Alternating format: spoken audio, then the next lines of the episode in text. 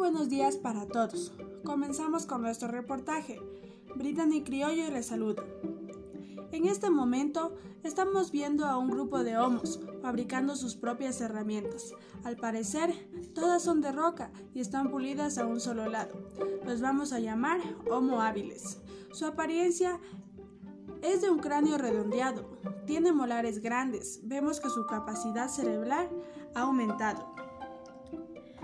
En otro lado, vemos a un grupo de homos alimentándose de vegetales. Los vamos a llamar Australopithecus. Su apariencia es más similar a la de un simio. Tiene cuerpo cubierto de pelos y su cara es alargada. En otras noticias, el hombre de Cromañón se está alimentando de carne en descomposición. Por otro lado del mundo, estamos viendo que los homínidos han adaptado una posición bípeda, ya que caminan con las dos extremidades inferiores.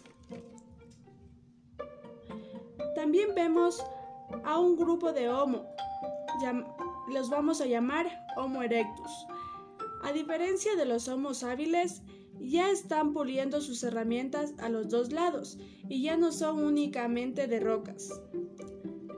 A estas herramientas se las llaman bifaces vemos que su capacidad ha aumentado a diferencia de los Homo sapiens. Muchas gracias queridos oyentes. Con esto culminamos este reportaje informativo.